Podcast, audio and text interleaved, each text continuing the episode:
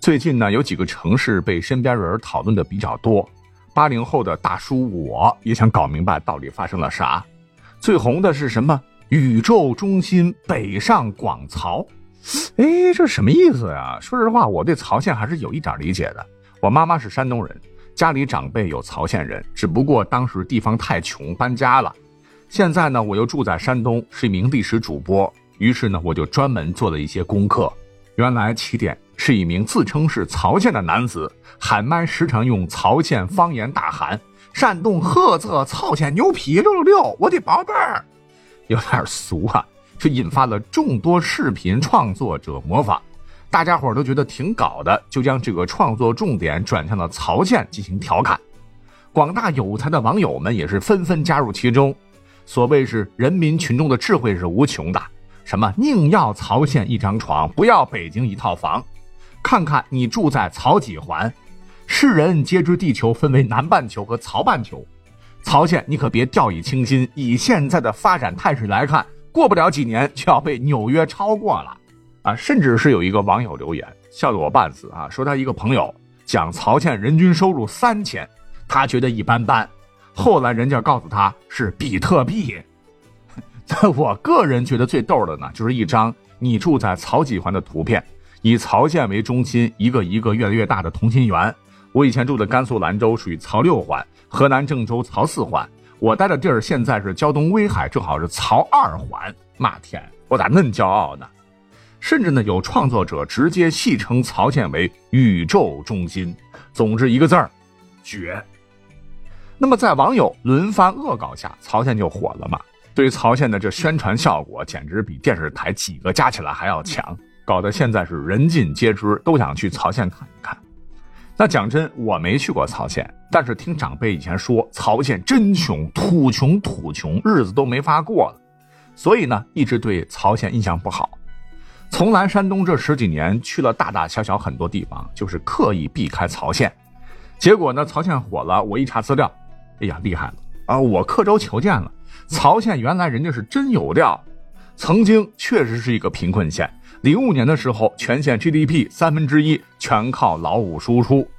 可是等到二零二零年，曹县的 GDP 就已经达到了四百六十三点八二亿，位居菏泽市第二位，仅次于菏泽市政府所在的繁华的牡丹区。而且呢，曹县的人均 GDP 已经超过了三点二万元，在全国百强县县域经济中。榜上有名，那他怎么忽然一夜之间就变得很强了呢？你看现在汉服文化很流行，小姐姐小哥哥都爱穿，而曹县就是全国最大的演出服汉服生产基地，网络销售百强县之一。其木制品是中国三大千亿级木制品产业集群之一，棺木呢占到了日本市场的百分之九十，让很多日本人体面的离开了这个世界。所以您看，曹县怎么不牛批六六六的？讲到这儿，有人会问：你叨叨叨叨叨，哎，这跟历史有啥关系呢？当然有了，因为很少有人知道，曹县别听这名字好像其貌不扬，其实人家是一个具有数千年历史的古城，商代开始作为重镇，绵延数千年。这可不是我瞎说，最早呢可以追溯到夏朝，夏朝时其境内有申国。博弈和冠国，而历史课本学的大名鼎鼎的伊尹，最初他就是申国人啊，也就是现在的朝鲜人，后投奔商汤，成为了商朝宰相。节目空档问各位一个问题：咱们都有京东吗？那二零一二年听节目的各位听友，今年的京东六幺八活动搞得有点意思啊，也算是粉丝福利吧。各位可以在京东搜索输入“大力丸”四个字就可以领取红包了，一天领三次。大力水手的大力丸子的丸，再加上儿童的儿，大力丸就成。告诉大家伙，六月四号到六月十八号还有更大额的红包，最高有机会领取一万八千六百一十八元哦，赶紧去领吧。据记载，在公元前一六零零年，英明神武的商汤在伊尹等人的辅佐之下是灭夏，曾在战争初期兵败撤退。曾短暂定都于景伯，历称景伯之命，啊，经过认证认定，景伯呢就是曹县所在地。夏桀无道啊，夏朝灭亡之后，商汤这才重新是建都于二里头偃师商城为西伯。商汤其实对于曹县是非常有感情的。他驾崩之后呢，还千里迢迢的要把他的遗体啊运回到故土，葬于涂山之阳。涂山之阳就是今天的曹县土山集西。中商一带你会发现，曹县一直都是重要地盘。如今曹县呢还有村名为盘庚村。盘庚乃是商朝第十九位国君，是商朝一位很有作为的君主。为了改变当时社会不安定的局面，一会儿洪水，一会儿地震什么的。就决定再一次迁都，搬迁到了殷（今河南安阳），史称盘庚迁殷。在曹县竟然有村用盘庚之名，这在全国极其罕见，就是古人为了纪念商代中兴君主盘庚所居之地呀。而刚提到的名将朝鲜人伊尹，虽是奴隶出身，但他很努力，胸怀经世治国之志。同时，作为一个吃货最多的国度，我们应该知道这个知识点，那就是伊尹还是中国厨师们的祖师爷，也是我国最早的美食家和创始中药汤业的始祖，曾以烹调方法为喻，给汤讲治理国家之道。印说：“治大国，若烹小鲜，火候最重要，水质最关键，五味要调全。爆炒好比工程师，慢炖犹如治家邦。”佐料好比文武将，厨师如同一国王，用的恰当味道美，用不恰当如糟糠。爆炒要用武火，慢炖要用文火，鼎中九沸九变，微妙微笑。哎，这就是著名的五味调和和火候论。反正是一番论道，很受明君商汤赏识，被委以国政。而他呢，也是不负众望，发展生产，制定典章制度，任用贤人，施行仁政，最终抚汤灭夏，建立大商朝，成为三代肱骨功臣，朝鲜人的骄傲啊！那西周时期，曹县地区呢，又是宋国、魏国所在地，魏兵的那个魏哈。战国时，宋灭魏，因魏以公喜欢贺而衰，曹县又分别被魏国、楚国所占据。汉代此地均有建制，三国时期曹县地区为曹魏所辖。到了明洪武四年，被泥腿子朱元璋降曹州为曹县，设曹县之始，称呼沿用至今。怎么样，各位？听了我这一番介绍，是不是也想跟我一样，想找机会去宇宙中心曹县去看看呢？去体验比北京更快节奏的生活，比上海更绚烂的都市红泥？好，讲完曹县，下面呢还有一座千年古城，近日呢也是被央视播报，引发了热烈讨论。怎么回事呢？原来作为普通话标杆一级甲等的主播们，在播报安徽六安的新闻时，齐刷刷的竟然将六安读作六安，确实是一二三四五六的那个六啊。而在当地啊，甚至是我们以前的语文课本，在考一些易读错的字词读音的时候。六安一直是读作陆安啊，就有点像这个亳州不能念成亳州，漩涡的那个涡你得念成郭阳，不能念成涡阳。台湾的那个台啊，台州你不能念成台州等等。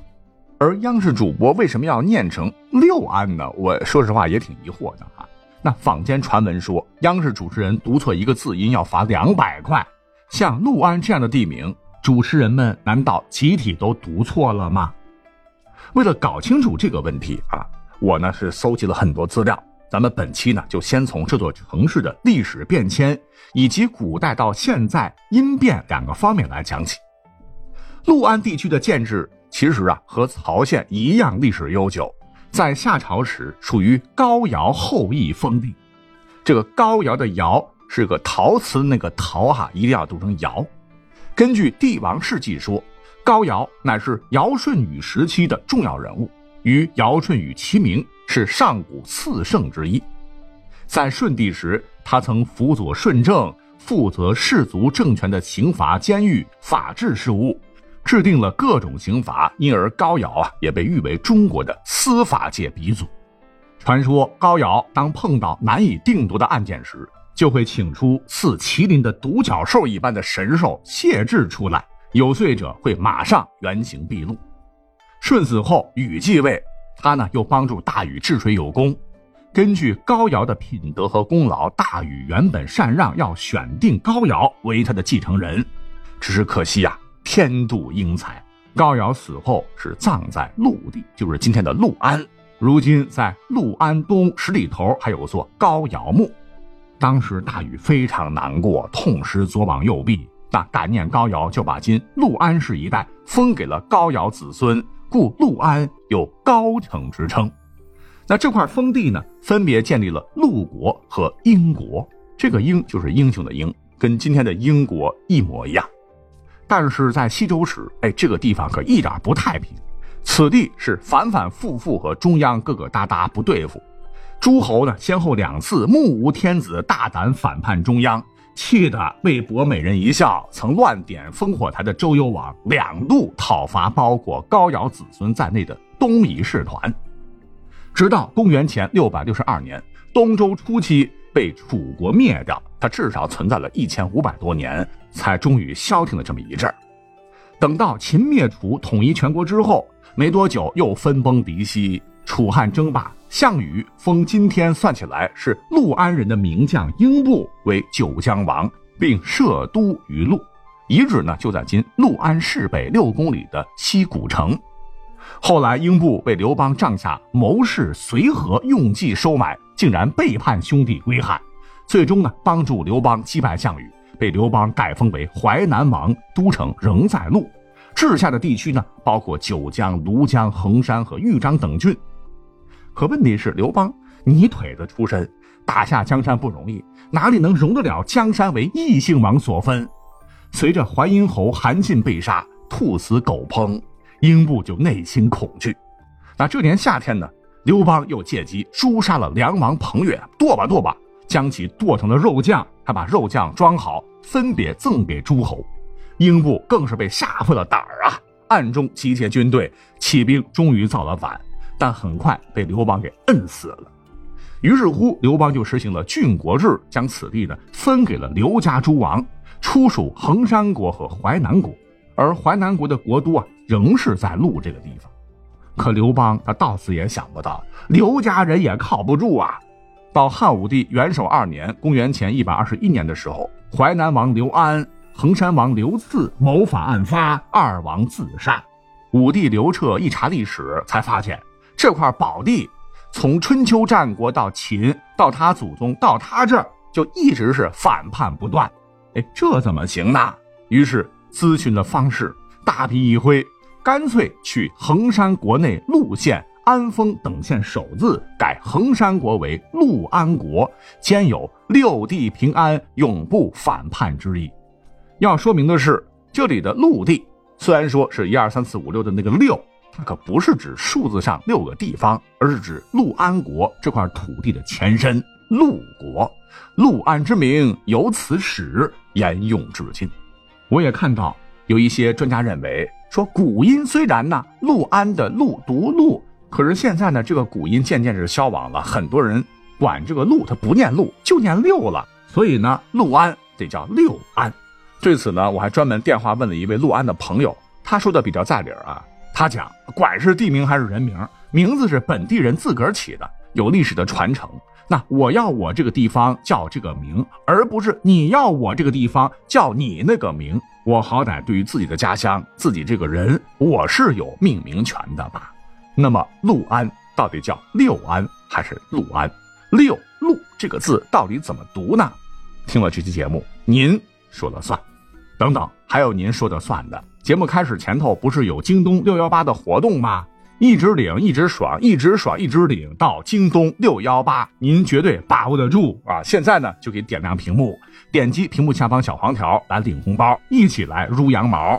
即日起至六月十八日，活动期间每天都能领，记得查看红包有效期。上亿红包每天坚持领，我相信京东六幺八应该不会亏待大家。哦耶！